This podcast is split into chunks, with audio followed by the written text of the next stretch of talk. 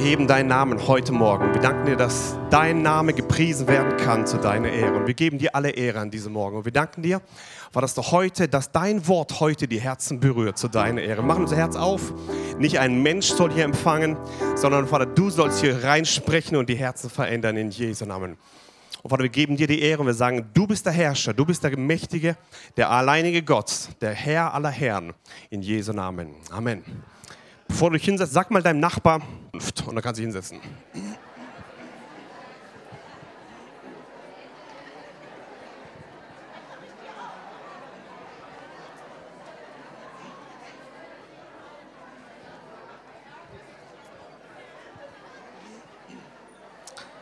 Leben in der Bude, wow.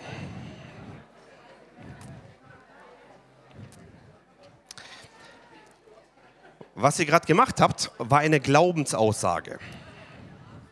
Ihr wisst zwar nicht genau, was ihr da reingesprochen habt, aber ihr habt da eine Glaubensaussage gemacht. Verändere deine Zukunft. Das ist mein Thema heute.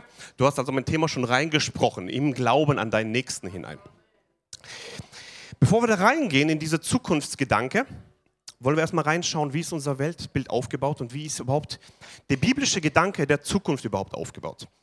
Solange wir auf dieser Erde leben, leben wir in diesen drei Zeitformen, Vergangenheit, Gegenwart, Zukunft. Einverstanden, ne? Wir sind also begrenzt an Zeit und Raum. Das ist nur für die Zeit auf dieser Erde, danach nicht mehr. Gott ist nicht beschränkt nach Zeit und Raum. Er ist sowohl in der Vergangenheit als auch in deiner Gegenwart, als auch schon in der Zukunft. Er hat aber keine Beschränkungen irgendwie. Es gibt bei uns auf der Erde gibt es Menschen, die haben drei es gibt drei Gruppen von Leuten, die vom Pferd fallen bei der Zeitgedanke. Menschen, die nur in der Vergangenheit leben. Gruppe 1. Sie leben immer ihre Vergangenheit und sagen, ich kann nicht, weil damals mein Vater das gemacht hat. Ich kann nicht, weil damals meine, weil ich dort geboren wurde. Ich kann nicht, weil ich die und die Ausbildung nicht habe. Ich kann nicht, weil das und das mich geprägt hat. Sie leben in ihrer Vergangenheit. Ich kann nicht, weil ich die und die Sünden gemacht habe. Hier kommt die Antwort von Paulus, ich vergesse, was da hinten ist und strecke mich aus nach dem, was da vorne ist. Kann ich ein Amen hören? Amen. Gleichzeitig ermutigt uns die Bibel, an unsere Vergangenheit zu denken aber nur an die guten Dinge. Vergiss nicht, was er dir Gutes getan hat, der da heilt all deine Gebrechen und so weiter, ja? Erinnere dich an, die, an deine Wurzeln. Schneide nicht also alles ab und denke, ab dir beginnt das Leben neu. Nein, du bist ein Teil einer Generationslinie und Gott wusste, warum du in dieser Familie aufgewachsen bist, in diesem Land geboren wurdest, in dieser Gemeinde bist und Gott weiß, wo du in zehn Jahren sein wirst falls Jesus vorher nicht kommt. Amen. Und so möchte ich ermutigen, dass du dich erinnerst an das, was Gott Gutes getan hat, bevor du schon geboren wurdest. In deiner Familie. Liebe Eltern, erzählt eure Zeugnisse der nächsten Generation. Das ist wichtig. Gott ist ein Gott der Generationen.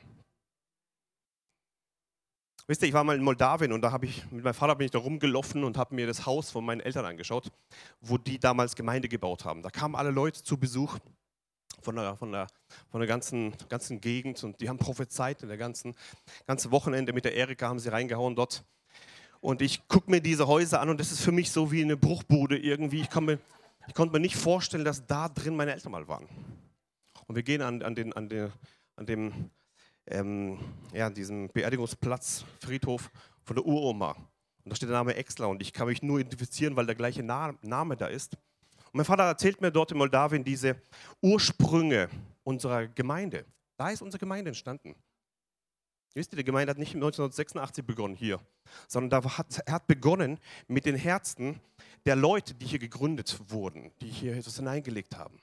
So möchte ich ermutigen, dass das, was begonnen hat in deinem Leben, schon lange begonnen hat davor. Und erinnere dich an das, was Gott getan hat. Wenn du das verstehst, dass du nur ein Teil bist von dem ganzen Segen, den Gott vorbereitet hat für die nächsten Generationen, kannst du dich erinnern auch an deine Vergangenheit, die gut ist, für die du dankbar bist. Aber bitte schneide ab, was schlecht ist. Und sag, nein, Verdammnis hat ein Ende. Nein, meine schlechten Erinnerungen haben ein Ende. Nein, die Unvergebenheit hat ein Ende. Nein, in Jesu Namen, ich lasse mich nicht zurückbringen von diesen falschen Eigenschaften. Kann ich einen Amen hören? Das ist die Gruppe 1, die Leute der Vergangenheit. Dann gibt es die Leute der, der Gegenwart. Die, da kann man auch vom Pferd fallen. die sagen immer solche Sachen wie, nur der Moment zählt. Man muss den Tag genießen. Da haben sie ja recht, das ist ja cool. Und denkt nicht an morgen.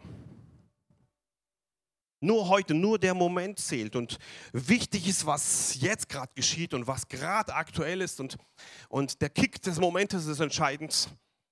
Und Paulus sagt, wenn du nicht mal an deine Zukunft denkst, bist du schlimmer wie ein Heide. Ja? Kümmerst dich nicht mal um die nächsten Generationen. Du als Vater äh, kümmerst dich nicht mal um, um deine Kinder, wie es weitergeht. So gibt es Menschen, die, die, die ignorieren, was morgen kommt. Das ist auch nicht gut. Und die dritte Gruppe, wo, wie man vom Feld fallen kann, das gibt eigentlich, das sind so die sogenannten Träumer oder Visionäre. Die leben überhaupt nie in der Vergangenheit, überhaupt nie in der Gegenwart. Also die sind zwar da physisch, aber die guckst du in die Augen und die sind gerade irgendwo, wo sie beim nächsten Urlaub sein werden, beim Essen heute Mittag, die sind ähm, beim, beim Urlaubstrip für die nächsten drei Wochen, die sind in den nächsten fünf Jahresplan, also die hör, da hörst du ganz oft immer, was, was für eine Vision hast du für die nächsten zehn Jahre.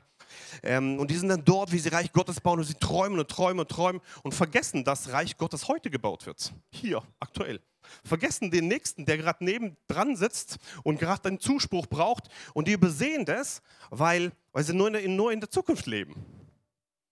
Und ich möchte dich ermutigen, dass du in dieser Zeit, die für Gott eins ist, eins, da ist nicht Vergangenheit, Gegenwart, Zukunft, das ist nur für uns, solange wir hier sind. Bevor wir auf die Erde kamen, war das nicht so. Und nachdem wir die Erde verlassen, ist es auch nicht so. Das ist nur für eine kurze Zeit, für die Zeit, wo wir hier sind. Und so möchte ich ermutigen, dass du das gesund machst. Sagst du, ich schneide ab, was da hinten ist und stecke mich auch nach dem, was da vorne ist. Und genauso auch, dass ich schaue, ähm, ich erinnere mich an die guten Dinge der Vergangenheit. Ich lebe im Heute und schaue auf meine Gegenwart, auf meine Leute drumherum und bin genauso offen für die Vision, die Gott mir gibt in meiner Zukunft. Können, wir uns da einigen drauf? Amen. Das ist die, das ist die, die Sichtweise der Welt, in der wir eingebettet sind. Solange wir hier leben, solange ist es eben hier. Wollen wir mal reinschauen, welche Zeitformen hat die Bibel? Was, was sieht sie? Was ich gerade erklärt habe, war nur die Gesellschaft. Es gibt drei große Zeitworte ähm, im Griechischen. Die eine heißt Äon, Kairos und Kronos. Äon, das wird ganz, ganz oft übersetzt als Ewigkeit, heißt auch Leben oder Zeit oder Zeitabschnitt oder so. Generation wird auch unter Äon ähm, ähm, übersetzt, also ins Deutsche hinein. Da gibt es den Kairos, der, der Moment, das ist ein Zeitpunkt. Ein Kairos ist etwas, was dein Leben verändert. Zum Beispiel, ähm, ein Kairos ist deine Geburt. Ja? Wo du geboren wurdest, ist etwas Wunderbares geschehen. Etwas sehr Gutes kam auf die Erde. Jesus hat gesagt, ich mache nicht nur dich gut, ich mache, oder Gott hat gesagt, du bist sehr gut geschaffen. Als du geboren wurdest, kam etwas Gutes auf die Erde. Manche haben es immer noch nicht. Als du geboren wurdest, kam etwas Gutes auf die Erde. Jetzt hast du es. Okay, wunderbar. Sehr gut, jawohl. Amen. Sehr gut auf die Erde, sehr gut. Ja. Das war ein Kairos. Während du lebst, gibt es verschiedene dieser, dieser Zeitpunkte, die etwas verändern. Zum Beispiel deine Hochzeit, deine erste Klassenarbeit, ab in die Schule, ist so ein Kairos. Ja. Dein Arbeitsplatz zum ersten Mal arbeitest du. Kairos kann auch Beerdigungen sein. Scheidung kann so ein Kairos sein. Dinge, wo wo entweder richtig schön oder richtig heftig sind, Verlust von engen Freunden. Ein Zeitpunkt, der alles verändert im Leben. Das ist ein Kairos. Habt ihr es, ja? Gut. Und dann gibt es diesen Kronos, das heißt eigentlich Lebensabschnitt oder Leben oder Lebensbereich. Und wir wollen mal in die, in, die, in die Bibel reingucken. Wie ist die Bibel aufgebaut mit diesen Zeitformen? Also wir wollen jetzt hier keine Theorie machen, sondern verstehen, was ist überhaupt Zukunft aus der Sichtweise der Bibel. Ähm, es gibt drei, ein bisschen arg klein, aber ich denke, ihr könnt mit der Gabe der Unterscheidung der Geister, könnt ihr hier kommen. Vater, Sohn und Heiligen Geist.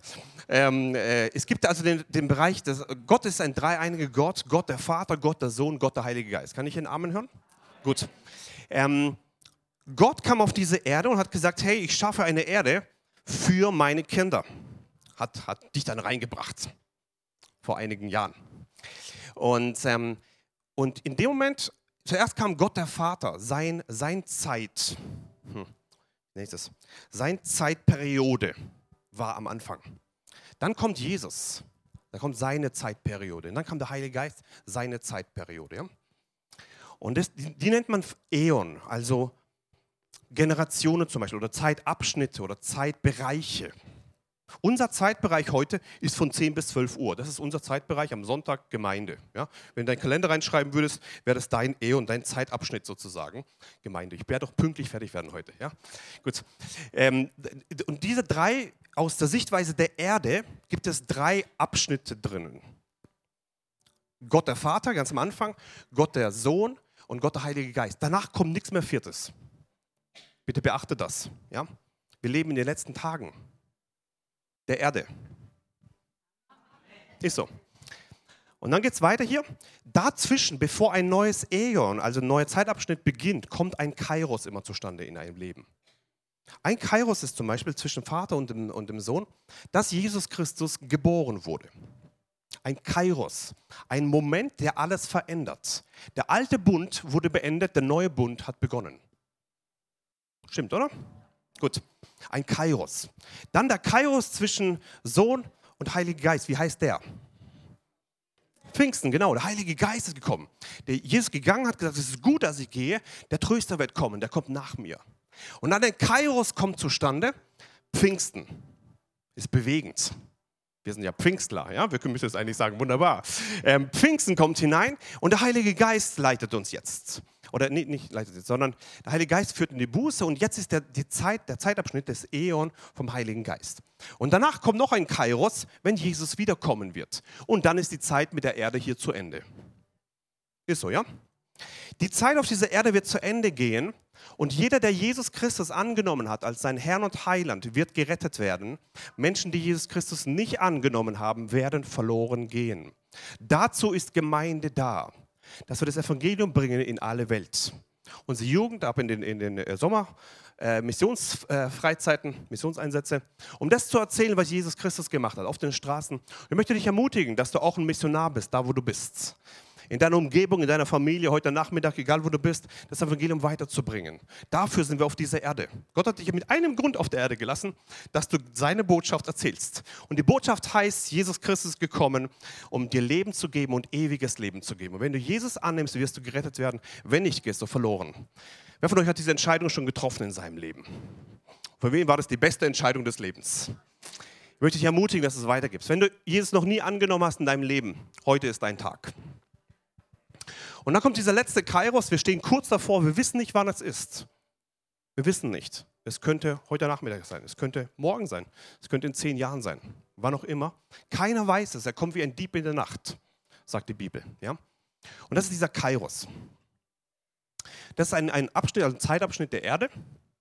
Und der hat begonnen, irgendwann, da kommen die Kairos dazwischen.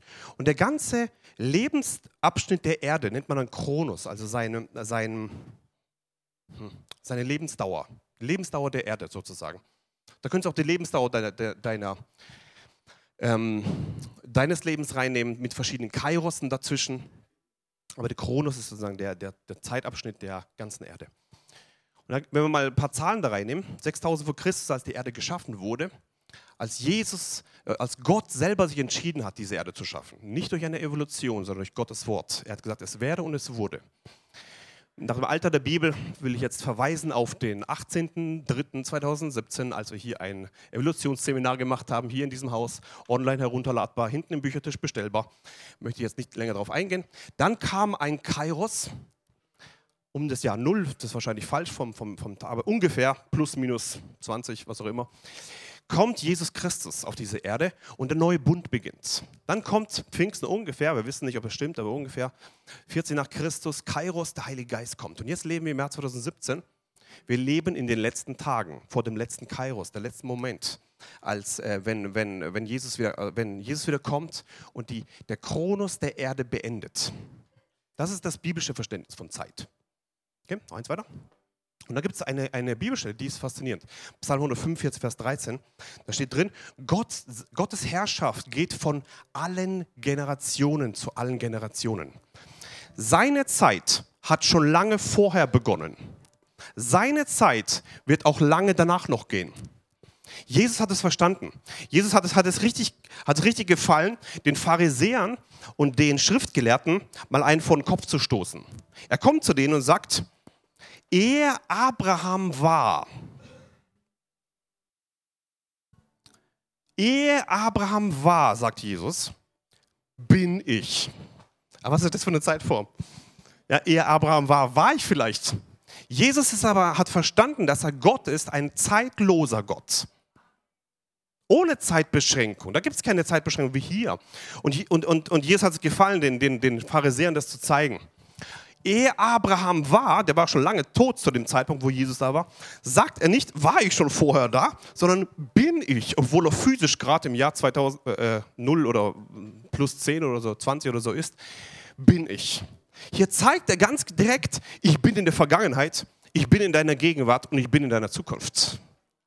Es ist so. Gott ist ein Gott der, der, der, der, der Generationen. Und das ist diese, diese, diese Sichtweise der Zeit.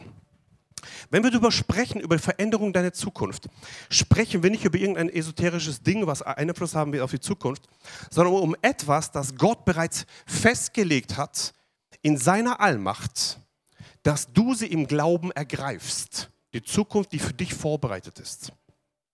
Denn Gott ist bereits in deiner Zukunft. Gott ist bereits, er ist, seine Herrschaft geht durch alle Generationen, durch alles durch. Er war schon vor Christus da, er wird auch nach dir da sein. Und, und, und, ähm, und so möchte ich ermutigen, wenn wir sprechen über Veränderung deiner Zukunft, ist das überhaupt möglich? Laut Bibel ja, denn sie ist bei, bei Gott auf, seine, auf seinem Tablett bereits dort, ja, bereits in seinen, seinen Büchern geschrieben. Alle deine Tages, alle deine Tage sind bereits geschrieben, sagt Psalm, bevor du überhaupt geboren wurdest. Wie stark ist das? 2. Petrus Kapitel 3, Vers 8. Dies eine aber sei euch nicht verborgen. Geliebte, wer von euch gehört zu den Geliebten Gottes? Okay, 30 Prozent. Wer von euch gehört zu den Geliebten Gottes? Gut. Jetzt spricht Gott hier zu dir, Geliebte, dass beim Herrn ein Tag wie tausend Jahre und tausend Jahre wie ein Tag ist. Gottes Verständnis von Zeit ist total andere wie unsere. Ganz anders. Tausend Jahre ist wie ein Tag, ein Tag ist wie tausend Jahre. Das ist ganz anders. Als ich mein erstes Himmelserlebnis hatte, ich habe gefühlt fünf Minuten im Himmel verbracht. Physisch war das eineinhalb Stunden. Das, also dieser Wechsel in, in, in die Ewigkeit hinein, äh, in den Himmel hinein, in die in die übernatürliche Welt hinein, hat ein ganz anderes Zeitgefühl wie auf dieser Erde. Und hier zeigt uns das Wort Gottes, ein Tag ist wie tausend Jahre und tausend Jahre ist wie ein Tag. Da gibt es andere Maßstäbe, die Gott hat, wie, wie, wie, ja, die du hast. Offenbarung Kapitel 21 sagt. Und er spricht zu mir, es ist geschehen, ich bin das Alpha und das Omega, der Anfang und das Ende. Ich will dem Dürstenden aus der Quelle des Wassers des Lebens zu, äh, äh, geben umsonst. Gott will dir Wasser geben, dass du nicht mehr dürstest. Wasser des Lebens. Hier spricht Gott selber und sagt, ich bin das Alpha und das Omega. Ich bin der Anfang und das Ende. Vielleicht stehst du manchmal vor, deiner, vor einer Situation in deinem Leben und sagst, es geht nicht mehr weiter, hier ist das Ende. Antwort nein. Gott ist das Ende. Und wenn Gott spricht, das ist Ende, dann, dann ist erst Ende. Amen. Und somit nimm diese ganzen Ende-Diagnose in deinem Leben mal raus, bring sie auf Gottes Tisch und sagst, hier steht geschrieben, es ist Ende. Aber dein Wort sagt, du bist der Anfang und das Ende. Und ich spreche Leben hinein, dort, wo Leute sagen, jetzt ist es ein Ende. Kann ich einen Amen hören?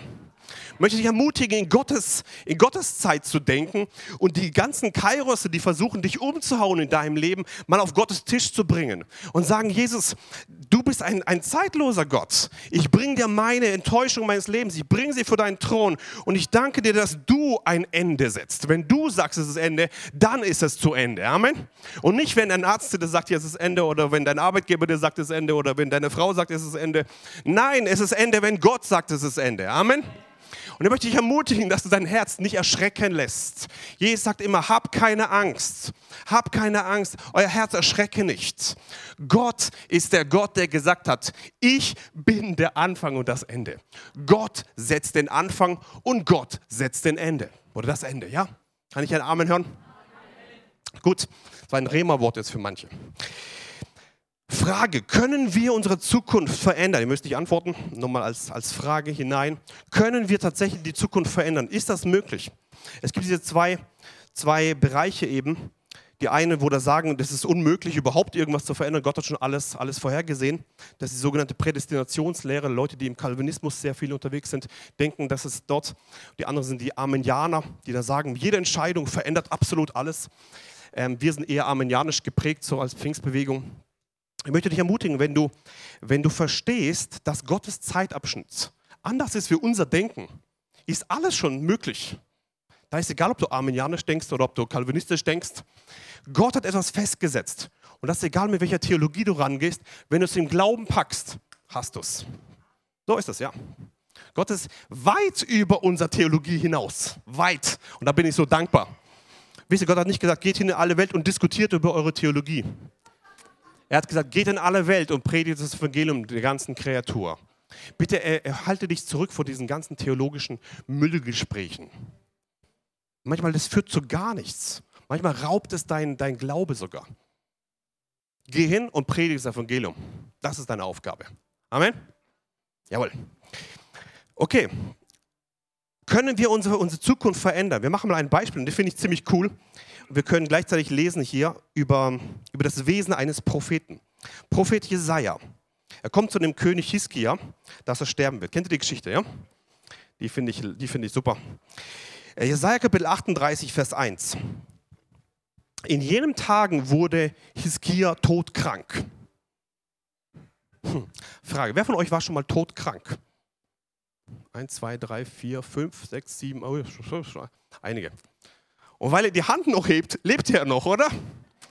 Gott, Gott kann dich retten aus einer todkranken Situation. Kann ich einen Arm hören? Er kann dich retten. Er kann es ändern. Okay, gut. Hiskia war todkrank. Vers, äh, Vers 1. Und der Prophet Jesaja, der Sohn des Amos, kam zu ihm und sagte zu ihm: So spricht der Herr. Bestelle dein Haus, denn du wirst sterben und nicht am Leben bleiben. Tolle Prophetie, oder? Hier ist Ende da kommt der, der, der todkranke Hiskia, ist ein, ist ein ähm, König, macht was Gutes für Gott, etwas Gutes getan für Gott und trotzdem wird er krank. Kann das sein? Er tut die Werke Gottes, tut was gut ist in den Augen und wird trotzdem krank. Damals, als ich, als ich selber unheilbar krank wurde, Gott hat mich da rausgeholt, habe ich mir die Frage nicht, bewusst nicht gestellt, Gott, warum lässt du das zu? Diese Warum-Frage ist eine depressive Frage, wo dich runterzieht. Frage lieber, wie? Mittendrin. Und Gott sagt, Jesus selber sagt, dein Glaube hat dich geheilt, dein Glaube hat dir geholfen, dein Glaube hat dich gerettet, dir geschehe nach deinem Glauben. Wir leben in dem neuen Bund, wo alles ergreifbar ist durch den Glauben. Alles ist möglich für den, der da glaubt. Amen. So möchte ich ermutigen da drin. Und da kommt dieser, dieser Prophet und sagt, hey, ich bin im alten Bund noch, also die Gnade, Jesus ist noch gar nicht da, Jesus ist noch gar nicht gestorben für, für, ähm, ja, für die Sünden und auch für die Krankheit. Und dann kommt der Prophet zum, zum, zum Hiskia und sagt, hey Hiskia, mach mal dann bitte dein Testament, das heißt hier, bestelle dein Haus, äh, mach dein Testament, schreib dein Testament, ähm, du wirst sterben und du wirst nicht am Leben bleiben. Damit es deutlich ist, sagt das genau zweimal, du wirst sterben und nicht am Leben bleiben. Ende und geht wieder. Tolle Prophetie, oder? Ein Wort vom Herrn. Jetzt geht es weiter. Also es wurde festgesetzt, es war äh, ausgesprochen und Gott hat es so entschieden für seine Zukunft. Da wandte Hiskia sein Gesicht zur Wand und betete zu dem Herrn. Und er sprach, ach Herr, denke doch daran, dass ich vor deinem Angesicht in Treue und mit ungeteiltem Herzen gelebt habe und dass ich getan habe, was gut ist in deinen Augen. Und Hiskia weinte sehr. Vers 4. Da geschah das Wort des Herrn zu Jesaja: Geh hin und sage äh, zu Hiskia, so spricht der Herr, der Gott deines äh, Vaters David. Ich habe dein Gebet erhört, ich habe deine Tränen gesehen. Siehe, ich will zu deinen Tagen 15 Jahre hinzufügen. Gut, oder? Frage, konnte Hiskia durch sein Gebet seine Zukunft verändern? deutlich Ja. Schon im alten Bund, vor Jesus, war das möglich. Wie viel mehr wir heute, die wir im neuen Bund leben. Viel vermag das gerechten Gebet in seiner Wirkung. Viel, sagt Jakobus. Da ist eine Kraft im Gebet eines Gerechten. Da ist eine Kraft für in Gebetsnächten. da ist eine Kraft, wenn Leute sich beugen vor, vor Gott und sagen, hey, wir tun, wir, wir, wir stehen ein für die Nöte der Gemeinde, unserer Familie, unseres Landes. Da ist eine Kraft und Dinge sind veränderbar. Aus Gottes Sicht ist es eigentlich nicht Veränderung, sondern zurück zum Ursprungsgedanken Gottes eigentlich. So ist, so ist eigentlich. Aus unserer Sicht ist es Veränderung. Aus Gottes Sicht ist es einfach zurückkommen, back to the root, also zurück zu den Wurzeln. Ich möchte mal hier eine Frage stellen. Prophet, alle Propheten. Kann es sein, oder an Anfrage, Vers 1, was da drin war, ist die erste Prophetie von Jesaja erfüllt geworden? Du wirst sterben und du wirst nicht am Leben bleiben. Ja oder nein? Geteilte Meinung. Also sofort ist, ist er sofort gestorben oder nicht? Okay, jetzt haben wir es. Nein, ja? Gut. Kann es sein, ich möchte dir noch eine Frage stellen, bitte nicht antworten, eine rhetorische Frage. Kann es sein, dass wenn du eine Prophetie weitergibst, Gott auf den Herzenszustand der Person schaut und wenn er den Herzenszustand verändern oder wenn die Person bereit ist, ihr Herz zu verändern, dass Gott den Inhalt verändert deiner Prophetie und sie nicht in Erfüllung kommt. Schon im alten Bund war das so. Bitte sei nicht beleidigt, wenn Gott nicht so handelt, wie du geredet hast. Denn Gott ist größer als du. Du bist nur ein Bote. Das hat Jesaja verstanden, dass er nur ein Bote ist. Er war nicht beleidigt, dass das erste nicht geschehen ist. Ja, Gott, ich habe geredet, mein Wort. Das ist nicht mein Wort, es ist Gottes Wort. Und er ist wie ein Boot, wie ein Briefträger und bringt es nur rüber. Wenn wir uns so verstehen, verstehen wir Gottes Allmacht besser. Sein Kollege, der Jona, ihr lacht, ja? Der war ein bisschen eitler. Der Prophet wird gerufen, geh in diese Stadt Nineveh. Alles klar, mache ich und verkündige, ich werde das ganze Ding hier platt machen. Alles klar, er kommt, ein bisschen mit Umweg über, über, über eine Wahl. Ähm, aber letztendlich ist er dann dort und sagt, hier wird, hier wird, äh, alles wird hier zerstört werden, alles platt gemacht werden, Ende, bam, jetzt geht er weg. Dann tun die Buße. Lieber Prediger, sei nicht erstaunt, dass da, wenn was geschieht, wenn etwas geschieht, wenn du predigst, ja, bitte erwarte, dass Gott eingreift, auch während du predigst. Wenn du das Wort sagst, kann Gott plötzlich was verändern. Mitten in deinem Arbeitsplatz, es gibt es. So was ist passiert bei Jona. Jona steht dort, er predigt und er geht wieder weg und ist ganz überrascht, dass sie plötzlich ähm, reagieren. Und was passiert? Gott zerstört dieses Land, dieses, die, diese, diese Stadt nicht. Und jetzt ist er hochbeleidigt. Hochdepressiv und will auch noch sterben. Ja? So sitzt gefährdet ich habe gesprochen und du hast nicht gemacht. Genau das Zweite. Der, der Noah hat nicht, äh, der, äh, ja, Jonah hat nicht verstanden, dass er nur Briefträger ist. Er hat gedacht, er ist der Tolle. Bitte geh weg von deiner Position, dass du als prophetischer Mensch, prophetisch Dienender, als Prophet denkst, du bist das Zentrum der Erde. Gott ist das Zentrum der Erde. Und, und er ist so gnädig mit dir, dass er dich benutzt, um seine Botschaft dir zu geben. Aber bitte sei nicht beleidigt, sonst musst du halt alles Mögliche in Bewegung setzen, damit du dich nicht tötest, damit du dich nicht umbringst, damit du nicht beleidigt bist und in, in, im, im, Keller rumsitzt. Das hat er gemacht beim, beim Jona, weil er, weil er gnädig war. Aber der Jesaja war schon ein bisschen weiter. Der hat verstanden, Gott kann durch die Gesinnesänderung eines Herzens auch den Inhalt einer Prophetie einfach verändern. Kann einfach ändern. Ja? So möchte ich ermutigen da drin. Sei nicht wie der Jona, sei wie der Jesaja. Wenn du was bekommst, gib es weiter. Wir bauen mal eine Brücke zwischen dem alten und dem neuen Bund. Bis jetzt waren wir nur im alten Bund, ob man die Zukunft verändern kann. Antwort ja, haben wir deutlich festgestellt. Elia und sein Regen. Kennt ihr die Geschichte? Galater Kapitel 5. Galater 5, Vers 17 sagt,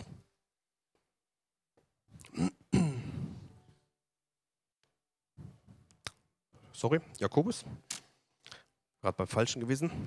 Jakobus Kapitel 5, Vers 17. Und hier, hier kommt eine alttestamentliche Geschichte oder alttestamentliche Prophet in den neuen Bund hinein. Und hier wird etwas erwähnt, weil, weil es die gleiche Handhabung ist im neuen Bund. Elia war ein Mensch von gleichen äh, Gemütsbewegungen wie wir. Frage, hatte er Hoch- und Tiefpunkte in seinem Leben? Deutlich. Wie wir. Also, ist nicht gut oder schlecht in deinem Leben, dass du Gemütsbewegungen hast, hoch und runter, ist nicht das Problem. Das ist nicht das Problem, steht hier, sondern, hier geht es weiter, und er betete inständig oder im Gebet, dass es nicht regnen möge. Und es regnete nicht auf der Erde drei Jahre und sechs Monate. Vers 18. Und er betete und wieder betete er, und der Himmel gab Regen und die Erde brachte ihre Frucht hervor. Konnte die Zukunft eines ganzen Landes verändert werden im alten Bund durch Gebet einer Person? Ja. Konnte er die Zukunft verändern? Antwort ja. Schon im alten Bund war das möglich. Da kommt hier etwas hinein. Das Gebet ist gerecht und vermag vielen seiner Wirkung im Jakobus 5, in dem neuen Bund, in dem wir heute leben. Und da kommt diese Geschichte aus dem Alten hinein, um uns zu ermutigen, da ist eine Kraft im Gebet, die bereits dort war, ein, ein, ein Hinweis auf das, was heute schon möglich ist. Heute schon durch uns möglich ist, durch die Kraft des Heiligen Geistes. Wow. Versteh, worin du eigentlich lebst. Du kannst Dinge verändern. Gebet hat Macht. Und jetzt kommt der ultimative Generationsmensch ähm, namens Abraham. Abraham, sein Glaube hat ganze Generationen verändert, bis heute. In Hebräer Kapitel 11 sehen wir seine, seine Glaubensgeschichte. Ein Abraham, der, der geglaubt hat, fest geglaubt hat, nicht auf seinen Körper geguckt hat oder auf die Möglichkeit. Er hat fest geglaubt, dass das, was Gott spricht, auch geschieht. Und dann Galater 3, Könnt ihr mal zu Hause nachlesen, das ist eine ganze Predigt für sich. Galater 3. Ähm, für die, die es im Glauben packen, werden gesegnet mit den Segen Abrahams. Neuer Bund. Es gibt einen Segen, der durch die Generationen durchgeht, das Gott selber festgelegt hat. Du und deine Nachkommen, ihr werdet gesegnet werden. Und wir durch den Glauben kommen wie ran an diesen Segen, wie rangepropft, ja, dran, wir kommen dran, so ungefähr, ja, besser kann ich nicht erklären, wie ran. Und im, im Glauben packen wir das und werden gesegnet mit den Segnungen Abrahams. Von Generation zu Generation. Da gibt es einen Mann, der geglaubt hat. Und heute Millionen, die das packen im Glauben, werden mit den Segnungen Abrahams gesegnet, Galater 3, die das im Glauben packen. Wie stark ist das? Er hat nicht nur die Zukunft verändert, er hat ganze Generationen verändert. Voraussetzung immer Glaube. Du musst es auch glauben. Ich möchte dich ermutigen, dass ab deiner Generation der Generationsfluch ein Ende hat. Und ab deiner Generation ein neuer Generationssegen beginnt. Ja.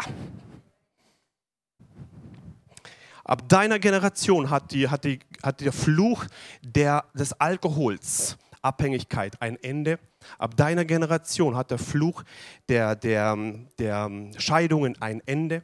Ab deinem Fluch hat der, ab deiner Generation hat der Fluch der, der, der hm, Spaltungen ein Ende. Und ab deiner Generation beginnt ein Generationssegen, weil du das im Glauben packst. Ich vergesse, was da hinten ist, sagt Paulus. Sag nicht, weil meine Mama schon so war und weil mein Opa schon so war und, und körperlich ist es immer so und die Ärzte fragen dich auch, gab es sowas schon in deiner Familie? Da kommt ein Generationsfluch da hinein und sagt, mm sowas gab es. Mm Und du machst dich eins plötzlich mit etwas, was am, im Kreuz von Golgatha zerbrochen ist. Am Kreuz von Golgatha ist jeder Fluch zerbrochen. Jeder Fluch, weil verflucht ist der, der am Holz hängt. Und das war Jesus für dich. Es sei denn, du machst dich mit irgendeiner Lüge ähm, irgendeine Lüge eins, dann funktioniert das nicht über den Fluch, sondern über die Unwissenheit deines Kopfes, weil du dich mit einer Lüge eins machst. Und Jesus sagt, wo zwei eins werden, worum sie bitten, wird geschehen. Bitte mach dir nicht eins mit irgendeiner Lüge, mit irgendeinem Unsinn, wo eine Tatsache in dein Leben spricht, sondern wisse eins, dass Gott das Anfang ist und das Ende ist. Und wenn Gott spricht, kann sich alles verändern.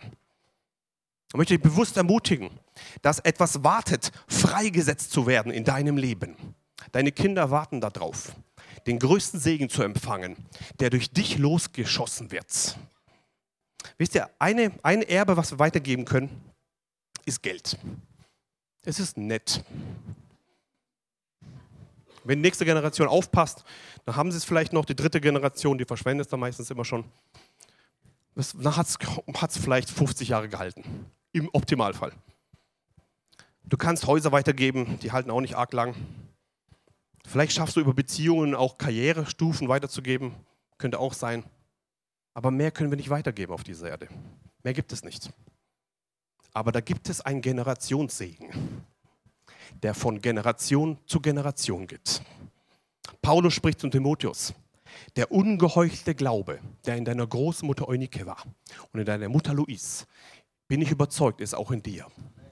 Da gibt es etwas weiterzugeben an die nächsten Generationen, nachdem du auf die Erde verlässt, die dann erzählen werden, meine Oma, mein Opa, der hatte zwar nicht viel Geld, hatte keine tollen Autos, hatte keine großen Häuser, aber der hat seine Knie gebeugt und er hat einen Generationssegen freigesetzt in meinem Leben. Ich bin dankbar, in einem Generationssegen zu leben, Papa. Danke. Von Generation zu Generation. Wisst ihr, das eine ist, ähm, die eine Ebene ist, Geld zu haben und Karriere zu haben, viel zu haben. Die andere ist, einen ungeheuchelten Glauben zu bekommen, der von Generation zu Generation geht. Du kannst nicht nur deine Zukunft verändern, du kannst die Zukunft deiner ganzen nächsten Generation verändern, deines Landes, deiner, deiner Stadt.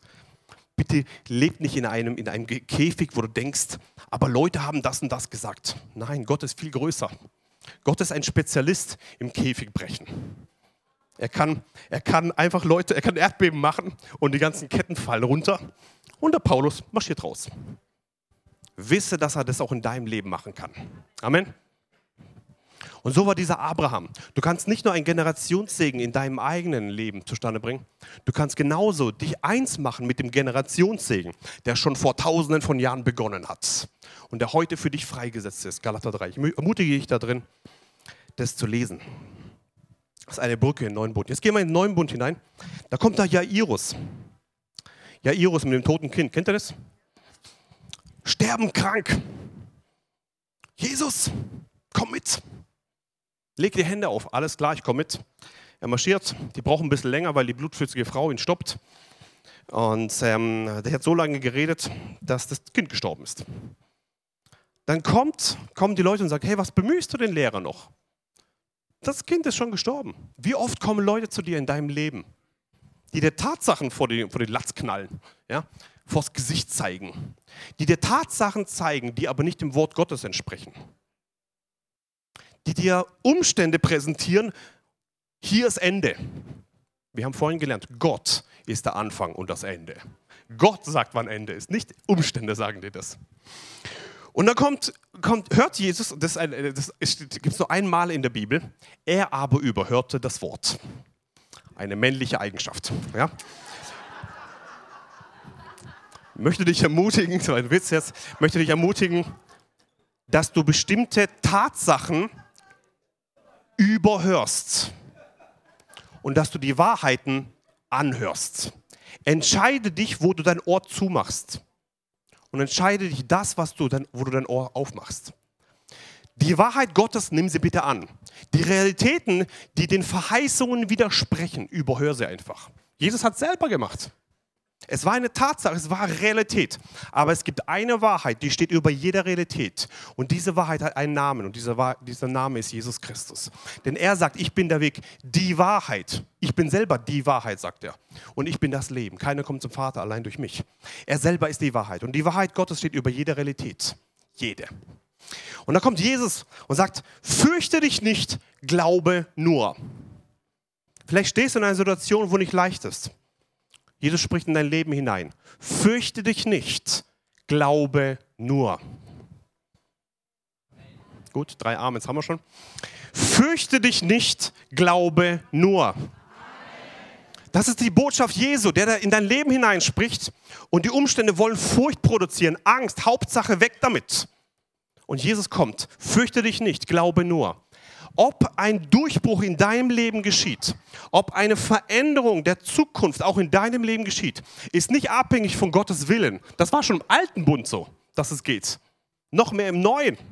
Sondern es ist davon abhängig, ob du dich fürchtest oder ob du glaubst. Wenn du in Furcht bist, der Bruder von Furcht heißt Zweifel. Ziemlich schnell kommt er. Die kommen meistens zusammen, in Tandem. Ja? Und Jakobus sagt, der Zweifler empfängt null. Geht nicht irgendwie anders zu erklären. Ist so. Der Zweifler empfängt nichts. Dem Glaubenden ist aber alles möglich. Entweder glaubst du oder du zweifelst. Da gibt es nichts dazwischen. Ja, ich vermute, dass Gott mir da irgendwie helfen könnte. Das ist verdeckter Zweifel. Der Glaubende sagt, danke, dass ich es bereits habe, obwohl ich noch nicht sehe ja, ich bin überzeugt, dass Gott das eventuell tun könnte, wenn er so gnädig wäre und wenn es ein Wind sein könnte und wenn er, ach, nimmt diesen Zweifelgedanken und schmeißt ihn auf den Haufen. Ja? Der Glaubende spricht, ich habe. Ich habe. Ganz einfach. So möchte ich ermutigen zu glauben. Und was passiert dann? Jesus kommt in das Haus hinein, sieht dieses Kind und das Kind ist physisch tot. Kann ich hier, stimmt es? Stimmt, ja? Stimmt. Es war physisch tot. Und jetzt spricht Jesus etwas hinein. Das Kind ist nicht gestorben, sondern es schläft. Und die, die Reaktion auf eine Glaubensaussage, hier seht ihr das, die Reaktion auf eine Glaubensaussage ist, nächster Vers, und sie lachten ihn aus. Ja? Und sie lachten ihn aus. Also wenn Leute dich auslachen aufgrund deiner Glaubensaussage, fühl dich geehrt, denn Jesus ging es auch so. Wenn Leute dich nie auslachen oder denken, du bist verrückt, dann kann es sein, hast du dich zu arg angepasst an die Welt. Glaubende sind meistens nicht realitätskonform. Sie sind gotteskonform. und hier spricht Jesus, das Kind ist nicht gestorben, sondern schläft. Und er, er macht etwas äh, äh, Wesentliches. Er nimmt den Tod auf sich und er weiß, ich werde den Tod sterben, die dieses Kind sterben musste dieses Kind auf sich hat. Ich nehme den Tod auf mich. Ich werde den Tod am Kreuz tragen, damit dieses Kind mein Leben bekommen wird. Und er spricht hinein, das Kind ist nicht gestorben, sondern schläft. In welchem Bund leben wir heute? Ein Tausch am Kreuz, was geschehen ist. Und Jesus spricht, das Kind ist nicht gestorben, sondern er schläft. Das Kind steht wieder auf. Frage, wurde die Zukunft dieser Familie verändert? Ob ein Kind tot ist oder lebt, hat einen großen, großen, großen Einfluss in einer Familie. Jesus wusste das und sagt, das Kind ist nicht gestorben, sondern schläft. Ich möchte dich ermutigen da drin. Selbst im neuen Bund spricht Gott Wahrheiten hinein oder Jesus Wahrheiten hinein und sie können alles verändern. Da kommt die kanäische Frau. Kennt ihr die? Jesus war nicht zuständig. Das fand ich auch immer cool. So ein Beamten denken so, ich bin hier nicht zuständig. Ähm, Matthäus 15, Vers 21. Und Jesus ging von dort weg und zog in die Gegend von äh, Tyrus und Sidon zurück. Und sie, eine kanäische Frau, die aus, ähm, die aus, äh, ja, aus jenem Gebiet herkam, schrie und sprach, erbarme dich, meiner Herr, Sohn Davids, meine Tochter ist schlimm besessen, also dämonisch besessen. Er beantwortete ihr nicht ein Wort. Und seine Jünger traten hinzu äh, und baten ihn und sprachen, entlass sie, denn sie schreit hinter uns her. Das ist auch Glaubensaussagen. Ja? Hinterher schreien. Aus der Welt verrückt, aus Gottes Sicht, wow. Vers 24. Und er, äh, er antwortete und äh, sprach, ich bin nur gesandt zu den verlorenen Schafen des Hauses Israel. Also ich bin nur dafür zuständig. Kann es sein, dass großer Glaube Zuständigkeiten erweitert? Ist so. Vers 25. Sie aber kam, warf sich vor ihm nieder und sprach, Herr, hilf mir. Er aber antwortete und sprach. Jetzt versucht er in anderen Worten nochmal zu erklären. Es ist nicht schön, das ähm, Brot der Kinder zu nehmen und den Hunden hinzuwerfen. Sie aber sprach und sie packt ja sozusagen sein Gleichnis. Ja, Herr, doch essen ja auch die Hunde von den Krumen, die vom Tisch äh, ihrer Herren fallen. Da antwortete Jesus zu ihr und sprach, O Frau, dein Glaube ist groß. Es gab genau zwei Leute in der Bibel, die großen Glauben hatten. Die kanäische Frau und wer war der andere? Dieser Hauptmann, genau. Dir geschehe, wie du willst. Und ihre Tochter war geheilt von jener Stunde an. Hier kommen wir ganz bewusst in ein System hinein. Jesus sagt nein. Sagte doch. Jesus sagt nein. Und dann reagiert sie nochmal und dann sagt Jesus, dein Glaube ist groß. Dir geschehe, wie du geglaubt hast. Nicht ich habe dich geheilt, dir geschehe, wie du geglaubt hast. Dein Glaube kann im neuen Bund Dinge freisetzen, die eigentlich gar nicht gedacht sind. Du kannst im neuen Bund Dinge verändern, deine Zukunft verändern. Und das heißt nicht verändern, aus, aus, aus der Sichtweise der Welt ist es verändern, aus der Sichtweise Gottes ist es zum Ursprungsgedanken zurückkommen.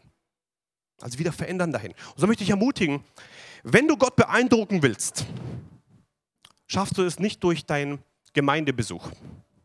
Du schaffst es nicht durch deine Spenden. Das ist alles gut, kannst kommen, kannst auch spenden, alles super. Wenn du Gott beeindrucken willst, nicht durch schöne Kleidung. Wenn du Gott beeindrucken willst, nicht durch viele Telefonate oder durch dein Auto oder was auch immer. Das ist alles seins. Wenn du Gott beeindrucken willst, dann komm mit großem Glauben. Das ist beeindruckend für Gott. Mit großem Glauben. Und diese Frau hatte großen Glauben und sie hat ihre Zukunft verändert. Ihre, ihre Tochter wurde geheilt. Nicht, weil Jesus es wollte, sondern weil sie es wollte und im Glauben festgehalten hat. Und sie sich eins gemacht hat dann mit, dem, mit der Heilungskraft Jesu Christi. Der letzte ist der Hauptmann. Haben wir schon vorhin gelesen. Also, ich denke, ihr kennt die Geschichte. Hauptmann in, in, in Matthäus äh, steht es auch drin. Ähm, da kommt dieser Hauptmann und sagt: Herr, ähm, ich brauche Heilung da drin oder ja, von meinem Diener. Äh, und dann sagt er, ich komme mit, sagt Jesus, weil er gewohnt ist, er muss immer mitlaufen überall. Er sagt, nein, ich bin selber einer mit großer Autorität. Ähm, sprich nur ein Wort und mein Diener wird gesund. Jesus guckt und denkt, wow, großer Glaube. In dem Moment war geheilt. Du kannst Jesus Arbeit abnehmen, wenn du mit großem Glauben kommst. Er muss nicht erst losmarschieren.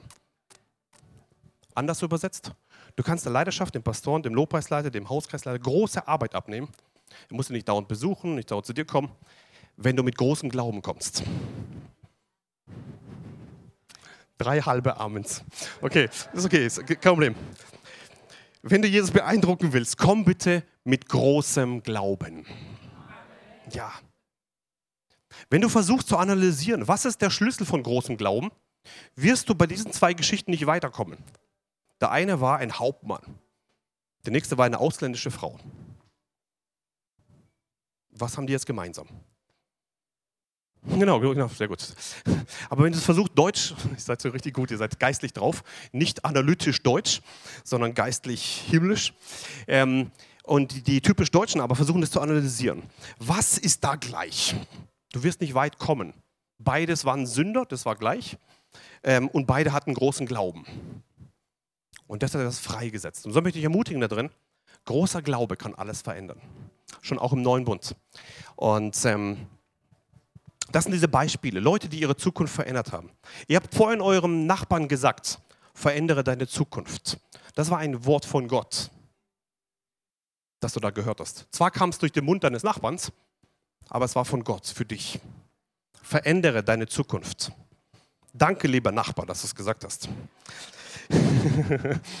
ähm, und ich möchte dich ermutigen, im alten Bund war das möglich. Es gibt eine Brücke zwischen dem alten und dem neuen und genauso auch im neuen Bund, dass durch großen Glauben alles möglich ist. Letzte Stelle und dann wollen wir noch ins Praktische hineingehen. Sprüche Kapitel 18, Vers 21. Tod und Leben sind in der Gewalt der Zunge. Wer sie liebt, wird ihre Frucht essen. Tod und Leben sind in der Gewalt deiner Zunge. Der Schlüssel, um deine Zukunft zu verändern, sind deine Worte aus deinem Mund. Tod und Leben kommen aus deinem Mund. Wenn du Tod sprichst in deine Kinder hinein, wird sich Tod offenbaren. Du kannst nicht, du hast zwei linke Hände, du kapierst überhaupt nichts, du bist schlecht. Hör auf mit solchen Sachen, du bist. Das hat Identitätscharakter. Ja? Und wenn du aber anfängst, Leben zu sprechen, Du wirst ein Mann Gottes werden. Ja, du hast eine schlechte Note, aber du bist wertvoll. Ähm, du wirst ein Mann Gottes werden und du wirst ein Prediger werden und, und ich habe die besten Kinder und die beste Ehefrau und die besten Nachbarn und die besten Arbeitskollegen und die besten äh, oh, und, und alles in dir brodelt und sagt nein, nein, nein. Aber dein Geist sagt jawohl. Da wird Leben gesprochen. Du kannst deine Zukunft verändern. Meine Oma, die ja im Himmel jetzt schon mittlerweile ist, wo ich einen Generationssegen gesehen habe im Himmel, wo sie mir entgegengekommen ist, sie hat immer gesprochen, Daniel, du wirst gut werden in der Schule und du wirst ein Prediger werden. Beides war unmöglich. Äh, physisch habe ich gestottert ohne Ende damals, also es ging technisch schon gar nicht, dass ich predigen werde. Und zweitens, gute Noten, hat sie nie gesehen, immer nur schlechte Noten. Und so ist sie gestorben. Sie hat beides nicht gesehen, aber sie ist gestorben mit einem Glauben. Und weil eine Frau ihre Knie gebeugt hat, ist ein Generationssegen von ihr gestartet, auf meinen Vater drauf, auf mich drauf. Für die, die das im Glauben packen. Sonst geht er einfach rum. Ja? Und heute bin ich bin gut geworden in der Schule, plötzlich ziemlich gut. Und ich habe hab ein Diplom bekommen und ich, nicht deswegen, weil ich irgendwie toll bin. Null. Ich weiß, was ich kann, gar nichts. Aber der, der in mir ist, ist stärker wie der, der der Welt ist. Ja? Und der hat mich befähigt da drin. Und ein Generationssegen wurde gestartet von Leuten, die Leben sprechen in dein Leben hinein. Ja? Leben. Hier ist gekommen, dass wir Leben haben und Leben Überfluss. Und das Letzte, was ich jemals machen wollte, ist predigen. Und genau das wollte Gott aber. So sei, sei ermutigt, wenn Gott dich genau da reinführt, wo du überhaupt nicht rein willst. Äh, meistens ist da ein Segen vorbereitet, auch in deinem Leben. Ähm, ja. Und ich möchte dich ermutigen, dass du Leben sprichst über deine Kinder. Leben sprichst über deine Ehe. Leben sprichst über deine Eltern. Leben sprichst über deinen Körper. Leben sprichst über deinen Nachbarn, auch wenn sie dich nerven mit ihrem Zaun und mit ihrem Haus und mit ihrem was weiß ich was, ja. Leben sprichst in deiner Nachbarschaft. Leben sprichst über deine, deine Kollegen, wenn du morgens hinfährst und sagst, heute wird eine Besprechung sein um 10 Uhr und ich weiß schon, ich werde so einen Hals haben. Sagst, nein, ich werde heute geduldig sein und voller Liebe und das reicht genau eine Minute.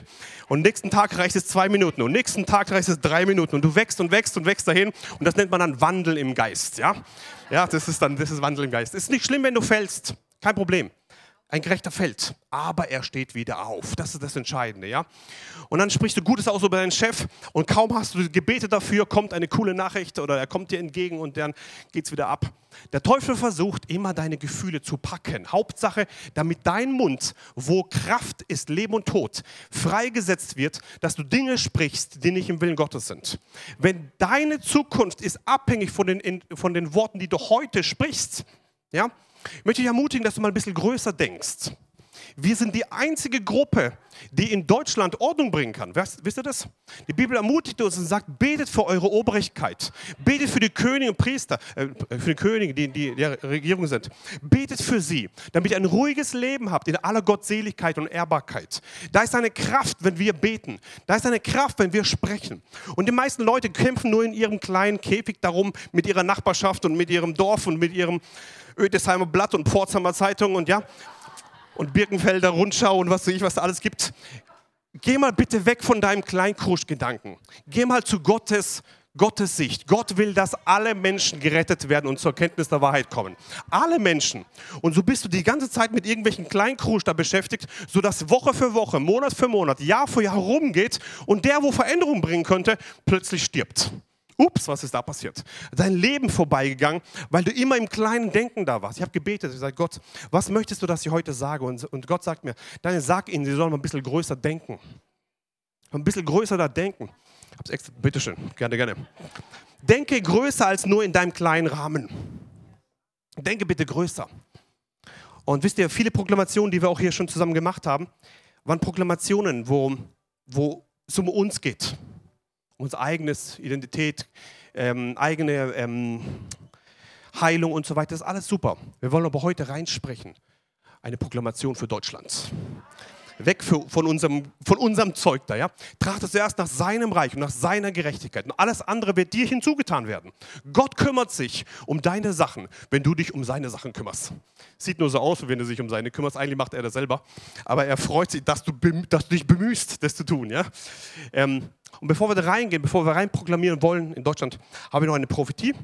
Die Dagmar gefragt, dass es vorliest, dann hört er auch mal eine andere Stimme. Wenn ein Prophet eine Prophetie vorliest, hat es eine Kraft. Und dann wollen wir ins Praktische hineingehen.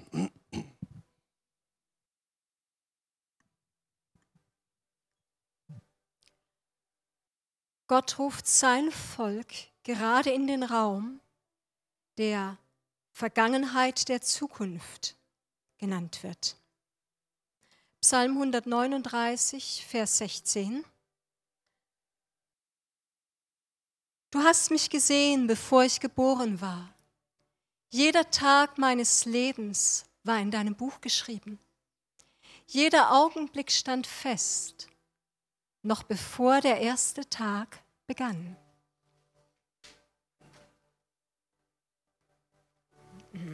Na super.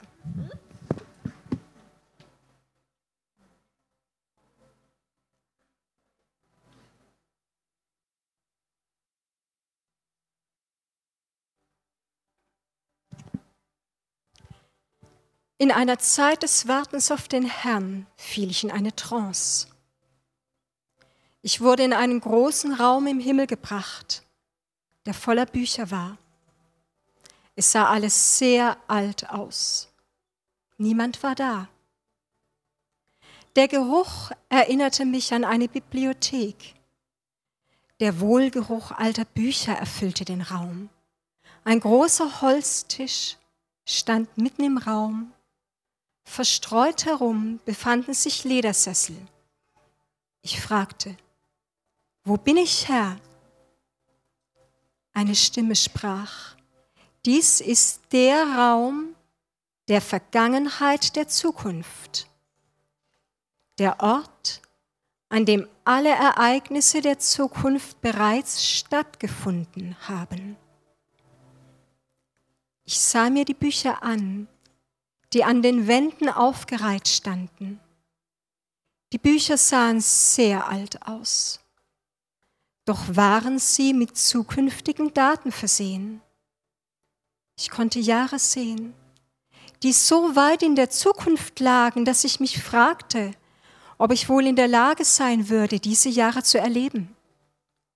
Die Stimme sprach erneut, nimm Platz und schau, was kommen wird. Während ich dort saß, blätterte ich durch Dutzende Bücher von Jahren, die kommen werden. Es war unglaublich, Dinge zu sehen, die noch kommen würden. Wunderschöne Dinge, herrliche Dinge. Doch ich konnte auch Dinge sehen, die mir das Herz brachen. Tragische Ereignisse, meine Augen füllten sich mit Tränen. Ich konnte die Traurigkeit dieser Momente, die noch kommen würden, spüren. Doch dann hörte ich, mein Wort kann alles verändern. Erneut sprach die Stimme zu mir, ich habe dich hierher gebracht, diese Dinge zu sehen weil sie verändert werden können. Ich habe dich hierher gebracht, um dir zu zeigen, was getan werden kann. Plötzlich sah ich auf dem Tisch ein kleines Schwert mit einer Schreibfeder auftauchen. Die Stimme sprach und sagte, mein Wort kann alles ändern. Ich sah, wie sich das Schwert vom Tisch hob und zu einem Buch ging. Ein Zeitungsbericht von einem zukünftigen tragischen Ereignis lag offen auf dem Tisch. Ich sah mit meinen Augen, wie das Schwert hinging und das Ereignis ausschnitt. Die Stimme sprach erneut und sagte, Sprich nun mein Wort und es wird sich verändern die Zukunft neu schreiben. Ich begann das Wort Gottes zu zitieren und die Schreibfeder kam herunter vom Tisch. Die Schreibfeder begann sich zu bewegen und die Geschichte wurde vor meinen Augen neu geschrieben. Erneut sprach die Stimme und sagte, ich habe meine Kirche dazu berufen, die Zukunft neu zu schreiben. Dinge, die zu kommen bestimmt sind, können verändert werden, wenn sie sprechen. Sag meinem Volk, dass ich sie in diesen Raum gerufen habe, um zu verändern, was kommen wird.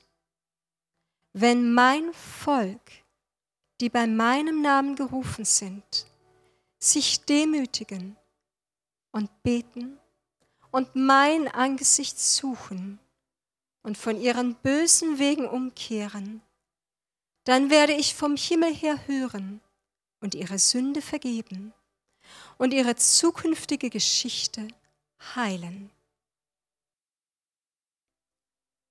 Dieser Raum ist leer geblieben, weil niemand glaubt, dass sie hierher kommen können. Doch höre, was ich zu sagen habe. Sag meinen Söhnen und meinen Töchtern, dass sie nicht die Hoffnung aufgeben sollen, sondern dass ihnen die Tür zur Zukunft offen steht.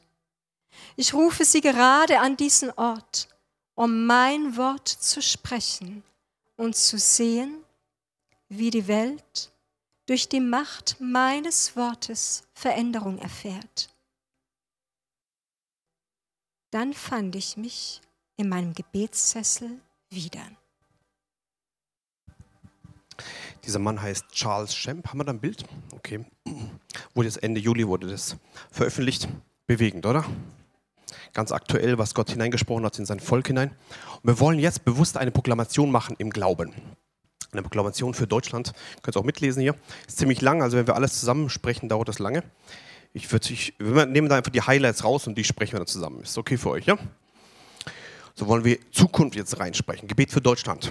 Die Autorin hat auch uns das gestern Abend genehmigt, dass wir. Ihr könnt sitzen bleiben, könnt sitzen bleiben. Alles okay. Sonst möchte ich lange stehen. Ähm, Gebet für Deutschland. Vater im Himmel, wir bekennen, also die Autorin hat es uns genehmigt für uns, dass du der allmächtige Gott bist. Du bist der Ich bin, der ich bin. Durch dich ist alles geschaffen worden. Du bist der Geber des Lebens. Du hast die Macht über Leben und Tod. Kann ich Amen hören? Wir bekennen, dass Jesus unser Herr ist. Wir proklamieren, dass Jesus alle Macht hat. Wir anerkennen die Herrschaft Jesu über unser Land und bekennen, dass Jesus Gott ist. Wir glauben an Gott als unseren Vater, an Jesus, seinen Sohn und den Heiligen Geist und an den Heiligen Geist. Wir glauben, dass Jesus für uns am Kreuz gestorben und am dritten Tag auferstanden ist zu unserem Heil. Wir glauben, dass Jesus die Mächte der Finsternis entwaffnet, öffentlich zur Schau gestellt und im Triumphzug umhergeführt hat. Kolosser 2, Vers 15. Wir glauben, dass Jesus zur Rechten des Vaters sitzt und dass er wiederkommen wird, um die Seinen äh, zu sich zu holen und die Welt zu richten. Wir glauben an die Auferstehung der Toten. Wir glauben an Jesus als unseren Herrn in Johannes 5, 28 und 1. Korinther 15. Wir proklamieren den Namen Jesus über Deutschland. Wir glauben, dass Gott die Schuld unseres Landes vergeben hat. Wir glauben, dass unser Land durch unsere Buße ähm, im Blut Jesu gewaschen wurde und gereinigt, geheiligt und freigesprochen wurde. Das war doch stark, oder? Sollen wir das zusammen proklamieren? Mal zurück, wir, wir proklamieren. Da eins zurück. Aber wir proklamieren. Äh, wollen wir zusammen sprechen, ja? Wir proklamieren den Namen Jesus über Deutschland. Stopp. Das hat eine Wirkung, ganz kurz, hat eine Wirkung. Wenn wir das aussprechen, sprechen wir Zukunft und Leben in Deutschland hinein. Ja? Das war noch einmal. Wir proklamieren den Namen Jesus über Deutschland. Weiter. Wir glauben, dass Gott die Schuld unseres Landes vergeben hat. Stopp. Das ist ganz wichtig, dass wir nicht in diesem alten Schuldgefühl und Verdammnis drin sitzen, sondern sie ist vergeben. So ist das. Amen. Weiter. Wir glauben, dass unser Land durch unsere Buße im Blut Jesu gewaschen wurde und nun gereinigt, geheiligt und freigesprochen wurde. Jeden Plan des Bösen ab der unser Land zerstören will, im Namen Jesus. Ist ganz laut. Wir erklären, dass Gottes Wille in Deutschland geschieht, wie im Himmel, so auf Erden. Stopp. Noch einmal. Wir erklären, dass Gottes Wille in Deutschland geschieht, wie im Himmel, so auf Erden. Weiter. Wir richten das Königreich Jesu in Deutschland auf. Wir rufen die Pläne Gottes für unser Land in unsere sichtbare Realität und erklären, dass sich diese hier manifestieren müssen im Namen Jesu. Oh, ganz kurz, ich lese vielleicht weiter, macht es sehr gut. Da ist eine Kraft drin. Ihr, ihr, wollt wahrscheinlich diese Proklamation wieder haben, gell? Ja, draußen beim Eingang gibt es sie dann zu holen, wenn ihr also rausgeht. Ich lese mal alleine weiter. Wir nehmen das Wort Gottes, das Schwert des Geistes, schwingen es über unser Land und rufen aus, dass der Plan Gottes mit uns feststeht. Gott im Sinn hat, für äh, uns eine Zukunft zu schenken, wie wir sie erhoffen. Gott, der Herr, dies selbst beschlossen hat in Jeremia 29, Vers 11. Wir lösen unser Land von falschen Schuldgefühlen. Glaube, es gut. Beten wir zusammen, okay? Wir lösen unser Land von falschen Schuldgefühlen, die uns zu schlechten Entscheidungen verleiten. Wir lösen unser Land von Selbsthass und Selbstverdammnis aufgrund unserer geschichtlichen Vergangenheit. Wir senden Gottes vergebende Kraft in die Herzen der Deutschen hinein. Als Antwort auf die Liebe Gottes rufen wir als deutsche Nation, Jesus, wir lieben dich. Jawohl, warte kurz. Wir segnen unsere Regierung, im, im Besonderen unsere Bundeskanzlerin Angela Merkel, ebenso ihre Ratgeber und die beeinflussenden Personen mit der Erkenntnis der Wahrheit Gottes. Vater im Himmel, wir bitten dich, denen den dunklen oder dich den dunklen Schleier von unserer Regierung abzunehmen und ihnen eine klare Sicht zu geben. Das ist ganz wichtig, dass wir sowas aussprechen. Ja? Könnt ihr dann machen, wenn ihr dann das mitnimmt. Als deutsches Volk bekennen wir, dass, dass ähm, wir mit Gottes Hilfe leben möchten. Wir möchten und brauchen die Hilfe Gottes für unser Land. Im Geist holen wir die christlichen Werte zurück in unsere Gesellschaft. Wir lehnen jeden Unmoral und jeden falschen Gott ab. Sollen wir das, sollen wir das aussprechen zusammen? Als deutsches Volk? Als deutsches Volk bekennen wir, dass wir mit Gottes Hilfe leben möchten. Wir möchten und brauchen die Hilfe Gottes für unser Land. Im Geist holen wir die christlichen Werte zurück in unsere Gesellschaft.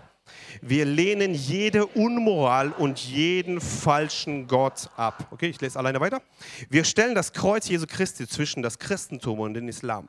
Wir lehnen die Islamisierung für Deutschland ab und bitten dich, Vater im Himmel, uns von jeder unchristlichen Beeinflussung zu befreien. Wir bekennen, dass Deutschland ein christliches Land ist. Ich glaube, da können wir weiterreden, ja? Wollen wir zusammen lesen? Wir bekennen, dass Deutschland ein christliches Land ist. Wir weihen Jesus Christus dieses Land und erklären es zu Gottes Eigentum. Danke, Herr, dass du dich um dein Eigentum kümmerst. Danke, Herr, dass du uns als dein Eigentum, als dein Augapfel behütest. Okay, ich lese alleine weiter. Vater im Himmel, wir bitten dich, um eine Verstärkung deiner himmlischen Engel, die für Deutschland ganz wichtig, für Deutschland zuständig ist, äh, sind. Ähm, uns ist bewusst, dass Deutschland in der geistlichen Welt eine Schlüssel oder ein Schlüssel für Europa ist. Das ist ganz oft schon verheißen worden, dass Deutschland hier eine Schlüsselposition hat. Ähm, zusammen? Im Namen Jesu werden wir unser Land nicht dem Preis geben. So ist es stark, oder? Nächstes auch. Im Namen Jesus stehen wir auf und bekennen noch einmal mit vollem Entschluss, dieses Land gehört Jesus Christus. Wow, ihr seid stark. Okay, ich lese alleine weiter.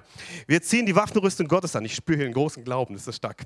Wir erkennen, dass wir nicht gegen Fleisch und Blut kämpfen, sondern gegen die Mächte der Finsternis. Wir leisten dem bösen Widerstand, überwinden mit dem Blut Jesu Christi und behalten das Feld.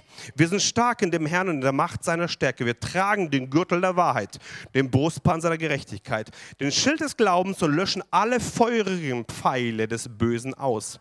Wir tragen den Helm des Heils und den Schwert des Geistes, das Wort Gottes. Wir sind zu jeder Zeit bereit, das Evangelium des Friedens in Einfachheit und Verständlichkeit zu übermitteln ist Epheser 6. Wir bleiben geistlich wach, lassen uns nicht ablenken oder zum Einschlafen bringen und beten konsequent weiter für unsere geistliche und politische Leidenschaft sowie den Menschen in unserem äh, Land. Vater, wir bitten dich, dass du nach deinem göttlichen Ratschluss Politiker einsetzt und absetzt, nach, ganz nach deinem Willen. Wir anerkennen, ganz kurz, Unsere Aufgabe ist nicht rumzureden über die Politiker, unsere Aufgabe ist sie zu segnen. Amen. Das ist entscheidend. Wir anerkennen deine göttlichen Beschlüsse für unser Land. Wir rufen deine Pläne für unsere Nation in Existenz. Können wir diesen Satz sagen zusammen? Wir rufen deine Pläne für unsere Nation in Existenz und ziehen diese in unsere sichtbare Welt. Okay, ich lese alleine weiter.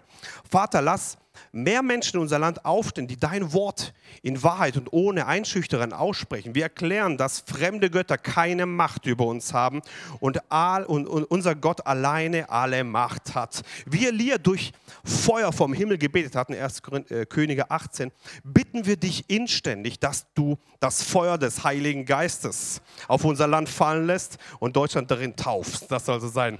Wir kommen zum Ende. Wir bitten dich, um eine Verstärkung der Geistesgaben unter den Christen. Wir wollen Heilungen und Befreiungen sowie Zeichen und Wunder zu deiner Ehre erleben. Wir wollen und nehmen in Anspruch, dass Jesus uns verheißen hat. Wahrlich, wahrlich, das kam heute schon als Prophetie. Ich sage euch, wer an mich glaubt, der wird die Werke auch tun, die ich tue, und er wird noch größer als diese tun, denn ich gehe zum Vater. In Johannes 14, Vers 12. Vater im Himmel, vielleicht bringen wir es noch zusammen, die letzten Worte. Vater im Himmel, dein Wille geschehe. Vater im Himmel, so auf, genau. im Himmel, so in Europa. Amen. Halleluja. Und wir stehen auf zusammen. Wir wollen eine ein kurzes Gebet machen. Ich habe versprochen, wir sind zwölf fertig. Machen ein kurzes, knackiges Gebet. Für alle, die sich entscheiden wollen, ja, ich möchte die Zukunft meines Lebens und meines Landes verändern. Wenn du bereit bist, sagst, ja, ich, ich bin einer davon. Ich möchte, ich bin bereit, nicht verändert zu werden vom Teufel. Ich möchte durch die Kraft des Heiligen Geistes meine Zukunft verändern. Wenn du bereit bist, komm kurz nach vorne. Wir machen ein kurzes, schnelles Gebet des Glaubens. Und dann wollen wir noch ein Lobpreislied am Ende. Danke, Jesus. Einfach mutig. Vielleicht schön nach vorne, dass alle Platz haben. Danke, Jesus. Können wir, können wir Zungen beten während dem? Danke, Jesus. Danke, Jesus. Können wir ein bisschen nach vorne? Danke, Jesus. Danke, Jesus. Könnt ihr ein bisschen rüberkommen so? Um alle Platz dann? Super. Ihr macht das. Sehr gut. Ein bisschen, damit sie nicht in den Gängen sitzen müssen. Sehr gut.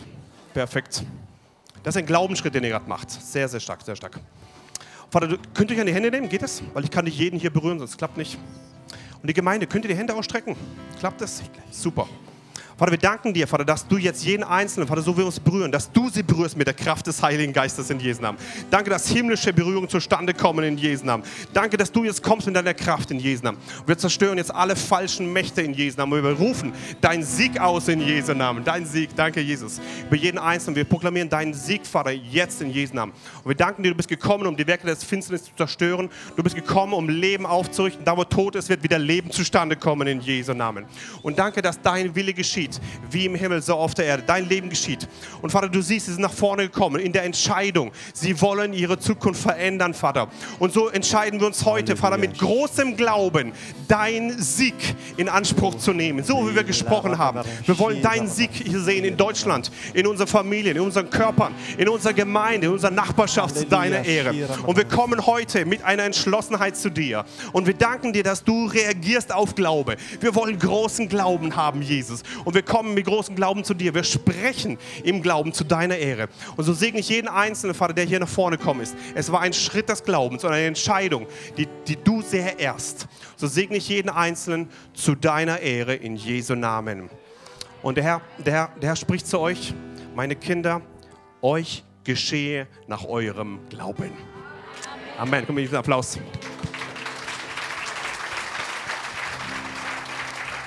Okay. Pünktlich 12 Uhr, letztes Lied. Und dann geht mit großem Glauben nach Hause, ja?